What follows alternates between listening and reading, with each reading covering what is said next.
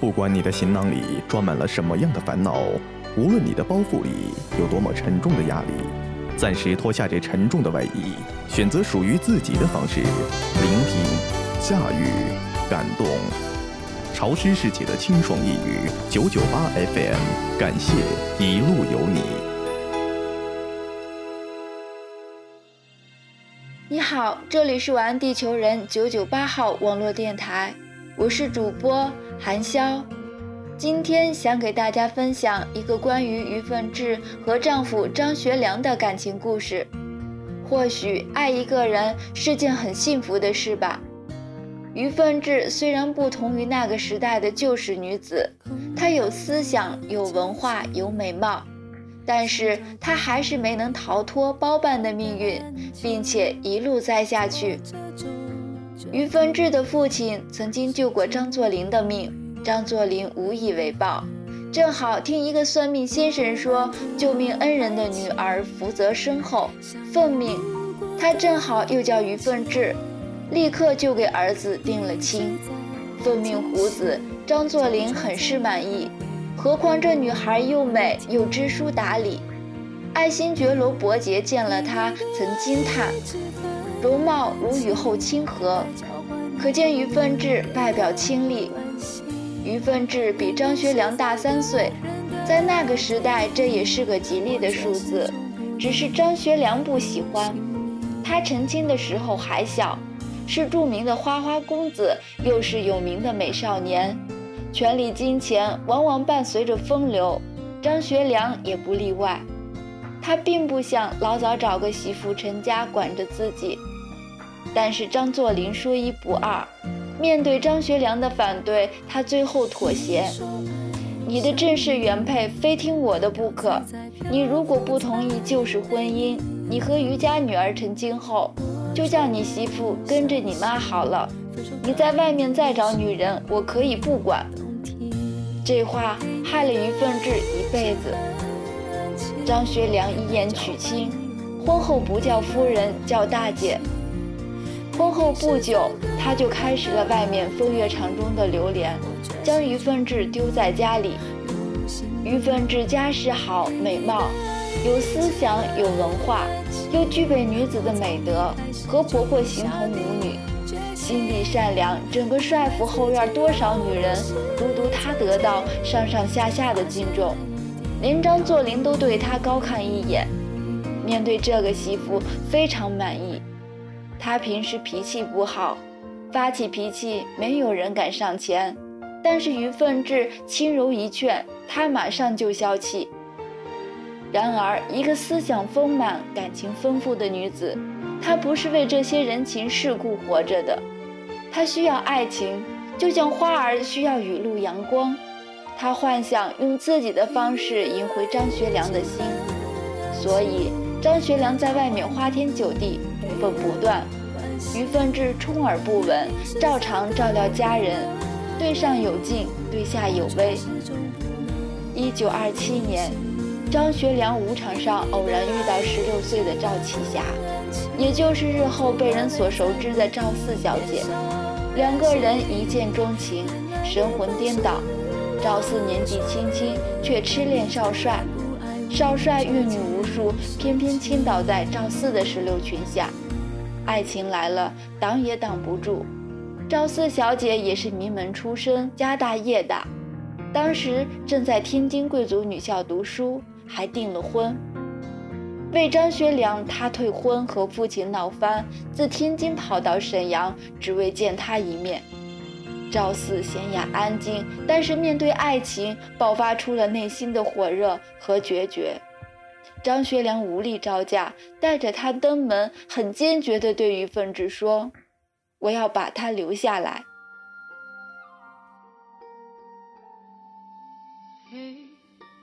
平时从不管张学良在外面乱搞的于凤至，面对赵四，突然有了一种强烈的不安。女人的敏感和直觉让她心生忐忑。那些风流之事，说到底不过是一时意境。不但他不当真，张学良不当真，当事女主也不当真，大家不过玩玩闹闹。张学良名头大又帅，具备吸引女人的所有魅力，注定难安分。这一次，于凤至一反常态，收敛起大度，坚决不接受这举子进门。赵四苦苦相求，说只要能留在少帅身边，他愿意做秘书，不要名分。张学良也目光坚决。于凤至被逼无奈，答应接纳赵四，但是提出了三个条件：一，孩子不能姓张；二，不能进帅府；三，不能给名分。他的目的是逼他们在这样的苛刻条件下分手，没想到却反倒坏了事。得到于凤至的答应，两个人欢呼雀跃。张学良马上将赵四安排进了自己的北陵别墅住下。从此，他白天在帅府办公，晚上回到别墅和赵四在一起，每一分钟都难舍难分。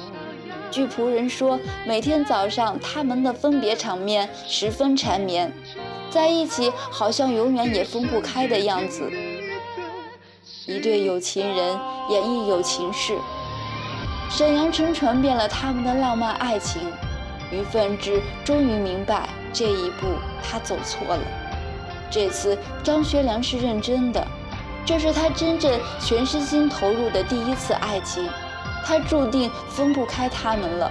赵四比张学良小十几岁，是大家闺秀，但是他只想跟他在一起，无视道德礼教。无视亲情流言，甚至无视名分，做妾也好，做秘书也好，做他身边一个侍女也好，在一起就好。你无法阻止一对要爱就爱得死去活来的人。于凤至的涵养和所受的教育里没有这些，所以他无法淋漓尽致，便输给了赵四。他的条件不但没有分开他们。赵四还把张学良给拐走了，于凤至心有不甘，又在帅府旁边给赵四买了一栋房子，让他搬过来住。此后，赵四一直以张学良秘书的身份跟着他，一转眼就是五十年，不离不弃。这样的爱情，纵然违背伦理道德，但是你可以恨，可以怨，就是没办法把他们分开。于凤至接受了赵四的存在，三人行的日子也慢慢走了下来。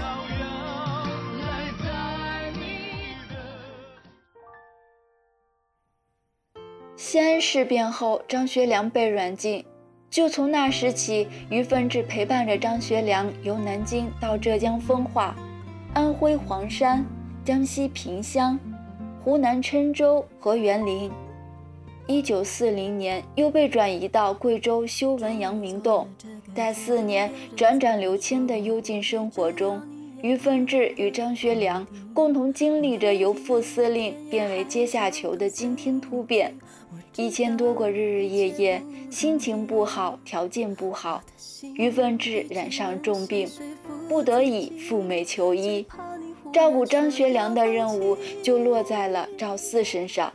赵四放弃自由身，甚至欢呼雀跃，能陪伴着张学良已无怨无悔。于凤至赴美治病，哪知这一走，便是五十年天人永隔，再不曾见张学良的面。于凤至生的是乳腺癌，国内的医疗条件有限，他在宋美龄的帮助下入住的是著名的教会医院。主治大夫是著名的肿瘤专家温斯顿·比尔，他的病已经很严重，但是为了保持身材，采用了保守疗法，一年时间动了三次手术，虽然受了很多罪，到底顺利切除肿瘤，保持了完美身材。他是有幻想的，要回家和张学良在一起。无论他和赵四的爱情有多么轰动，也改变不了他是原配妻子的事实。何况她并不是一无是处的旧式女子，她什么都有，最起码她有耐心，在这婚姻的长河中保持优雅，并且用她独有的伟大赢得张学良的心。所以必须保持身材，保持身体的完整。谁知道天意弄人，休养中，癌细胞又开始转移。比尔大夫再次提出摘除整个乳房的治疗方案，于凤至坚持。这份对身体完整的坚持，也是对爱情的坚持。他不愿也不敢以残缺的身体面对爱情，面对爱人。他根本没有把握。每一个坚强的女人在爱情里都是脆弱的，不堪一击的。肯尼迪夫妇十分重视她，肯尼迪夫人亲自劝说她放弃乳房，保留生命。僵持几个月后，于凤至终妥协，无奈决绝地接受了乳房切除手术。手术之后是化疗。身体的疼痛和不适难掩心里的失落。那个时期，美丽的于凤至头发几乎掉光了，吃不下饭，整个身体瘦得像一片叶子。无数个疼痛的午夜，他在渴望见那个人一面。他能陪她一天，一个小时也好啊。只是他在国内的日子身不由己，所有的思念都化成了对他的担心。那一段日子是煎熬，是炼狱，是一个孤独在异乡治病的女人无法直视的暗夜。好在她熬过来了，失去了一个乳房，保留了生命。只要有生命在，他可以继续爱，继续博弈。张学良常年在狱中，他没有经济来源，治病之后差点身无分文。于凤至咬紧牙关，开始琢磨赚钱之道。他以学识和胆识闯进华尔街，开始炒股、炒房。张学良是他信念和支撑的源泉。一开始，他想赚些钱回国和他在一起。后来，他出狱无期，他又想，我不能让他出狱的时候身无分文，我得给他赚一份家产。让他出狱后就能生活无忧。美国重病之后，于凤至想起父亲当年对他说的话：“我女儿经商肯定是大商人，他有经商头脑。股市如人生，不过大起大落间的把握。”于凤至很快积攒了一笔钱，成功夺取人生第一桶金。就这样。于凤至带着一种被迫无奈，同时也带着一种自信，闯进了股海。凭着当年东北大学文法科的教育基础，凭着从富商父亲于文斗那里遗传下来的经商基因，以及当年东北第一夫人的胸怀和胆识，他很快在股市里闯出一片属于自己的天地。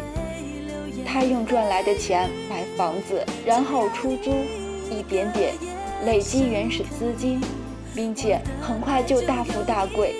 在美国买了两处豪华别墅，一处是著名影星英格丽·褒曼生前住过的林泉别墅，另一处是伊丽莎白·泰勒的旧居。两处别墅相邻，鬼门关闯过来了，日子好过了。却又面临另一个重大的打击——离婚。他想用端庄大度、优雅打败对手，骨子里于凤至是不屑于小情小爱的。她是心有万千的女子，却输了，输得彻底。一九六零年，在宋美龄的介绍下，张学良信了基督教。基督教一夫一妻不容三妻四妾这样的事。张学良面临抉择，要么放弃和于凤至的婚姻，要么放弃赵四。此时，他和赵四已经同居近三十年。为了他，赵四和家里断绝关系，没名没分，一直以秘书的身份在身边，并且为了照顾他，失去了女儿。可是于凤至也没有任何错处，相反，他识大体，肯放低。赵四生第一个孩子的时候，因为没有名分，不好抚养，他毅然将孩子抱回帅府亲自抚养。她无疑是个伟大的女人，这样的女人不应该承受背弃。可是赵四呢？张学良的痛苦传到美国，他们有过一次通话，张学良透露了想要离婚的决心。于凤至问为什么，他只说我们是一直在一起的，无论如何不会分开。于凤至苦思良久，他深深明白张学良的艰难，于他是敬重，于赵四是情意难舍。为张学良的这句话，他同意签署离婚协议。成全意味着全心全意。于凤至提笔给他们写信，说赵四这些年的不容易，说自己对张学良的理解，说自己愿意离婚，成全他们这一对璧人。离婚协议签署之后，张学良和赵四马上在教堂举行了婚礼。在命运的干涉下，他们都背离了初衷。这边红烛彩带，果然奔走相告一段传奇。那边遥远的大洋彼岸，于凤至枯坐在窗边，目光所及，几朵云悠悠而过。他到底失去了名分，但是博弈仍然没有结束。一段好不容易维持下来的婚姻，到底分缘流散。于凤至带着孩子在美国生活，心心念念着张学良，一刻也没有停止对他付出。于凤至把两处别墅都按当年北京顺城王府内家里的居住式样装饰起来，他自己住一处，把另一处留给张学良。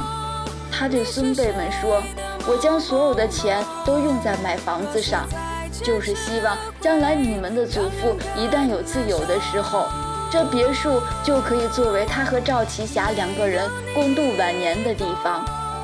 这也是我给他的最好礼物了。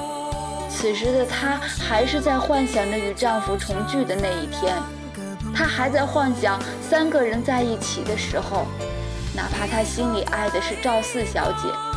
能看见他，能跟他在一起，能为他做事，总归是好的。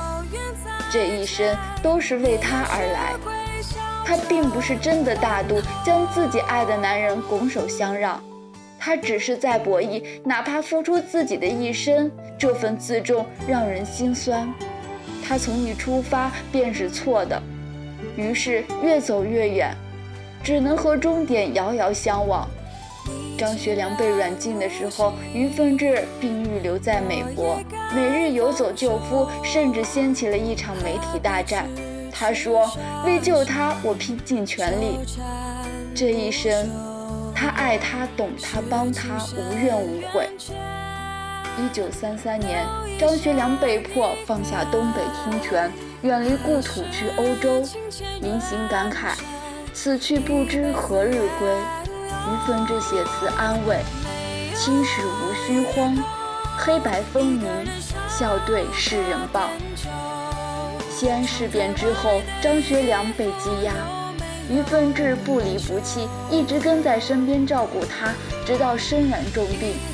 在美国，他顾的不是个人身体，而是他出狱后的生活，于是拼命给他赚下了一个硕大的家业，方便他生活无虞。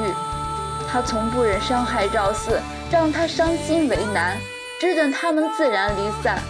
虽然这个愿望最终落空，他诗书礼仪、容貌品行、情义度量都拔尖，还育有子女。对于张学良来说，于凤至就像一颗钻石，从哪个角度看都光彩熠熠，千古贤妻。但张学良爱的却是美艳欲滴的红宝石。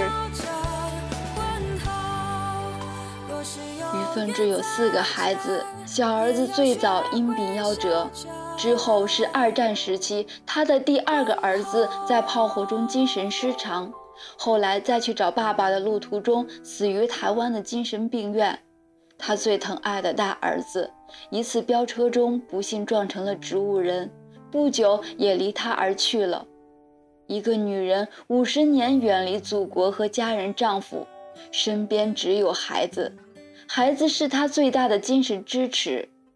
然后孩子们也一个个离去了，母亲的心，女人的心，一寸寸苍凉老去。晚年，她和女儿、女婿生活在一起，更多的时候是一个人。遥望夕阳，却望不见婚姻离散，身体重创，政治风云，儿子夭亡，人间诸苦都尝尽，平生只为一人心。然而这颗心，他等了一辈子，依然没有等到。张学良始终敬他，却始终无爱。于凤至很像宝钗，什么都有，唯独得不到心上人的爱。她太正，太端庄，天下人都喜欢，却少了些爱的趣味。所以得到的敬重总比爱多。爱情是任性的，不按常理出牌的。受教育太正统的女子多无缘真情爱，总是得到的敬重过多，错爱一场。张学良到最后爱的都是赵四小姐。于凤至九十三岁，在美国洛杉矶豪华别墅去世，死前没有见到张学良。人间少了一个寂寞的女子，阴间多了一颗孤独的心。临行，于凤至幻想未灭，遗言死后所有的财产都留给张学良。尽管他们之间已经五十年未见，尽管他们已经签署了离婚协议。他给女儿女婿留下的遗言，要和张学良生不同生，但死要同穴。女儿女婿遵从遗嘱，在于凤至墓旁又造了一处墓穴，等张学良百年之后陪伴他长眠于此。于凤至死后，张学良携赵四去他的坟前拜祭，听他生前情谊，抚悲长叹：生平无憾事，唯负此一人。多半生的等待换来一句话，深眠地下的于凤至再也听不到了。后来赵四去世后，葬在夏威夷东海岸著名的神殿之谷纪念陵园。二零零一年十月，张学良也埋葬于此。他始终爱赵四，无论有没有名分，他承认她是他的妻子、爱人，他们才是真正的生不同日，死同穴。他们才是传奇。于凤至留给世间的不过一缕寂寞，和身边一座空的、将永远空下去的墓穴。他一开始就走错了路，幻想靠感动和诸多敬意得到他，所以越行越远，背离初衷。男人需要伟大，需要大气，但是那是友情。在爱情上，他们只接受赵四这样的女人，淋漓尽致。爱如生命，始终陪伴，近距离的抚慰。于凤至走的是高端路线，拼人品、度量和格局。虽一生对张学良的深情，但是得不到的深情，只能算是闲情，闲下来无处寄放的情。于凤至的大度、坚韧、美德和感天动地的深情，都输给了赵四的小情小爱。而且这场博弈，他输尽了人生。于凤至不是不明白，他只是被自己感动，深陷于此。